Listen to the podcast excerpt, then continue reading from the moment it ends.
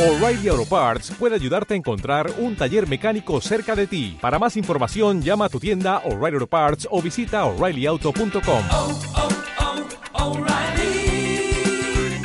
oh, Parts. Ya demostraste que eres bueno para evaluar el lugar de un crimen. Ahora vi qué tan bueno eres para fijarte en los detalles. En la escena del crimen se han hallado excelentes pruebas, como huellas de calzado, un vidrio roto con manchas de sangre, un cabello, la huella de la palma de una mano y hasta huellas digitales. Pero no solo se recolectan pruebas físicas como estas. Los detectives también pueden recoger pruebas verbales, tomando declaraciones a testigos, víctimas y sospechosos. Una vecina del millonario te ha dado información interesante. Ya no puede caminar mucho, así que se pasa la vida mirando por la ventana.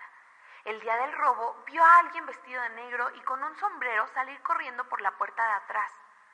La persona que vio a la vecina llevaba tenis blancos y lentes y era mucho más alta que la puerta de la mansión.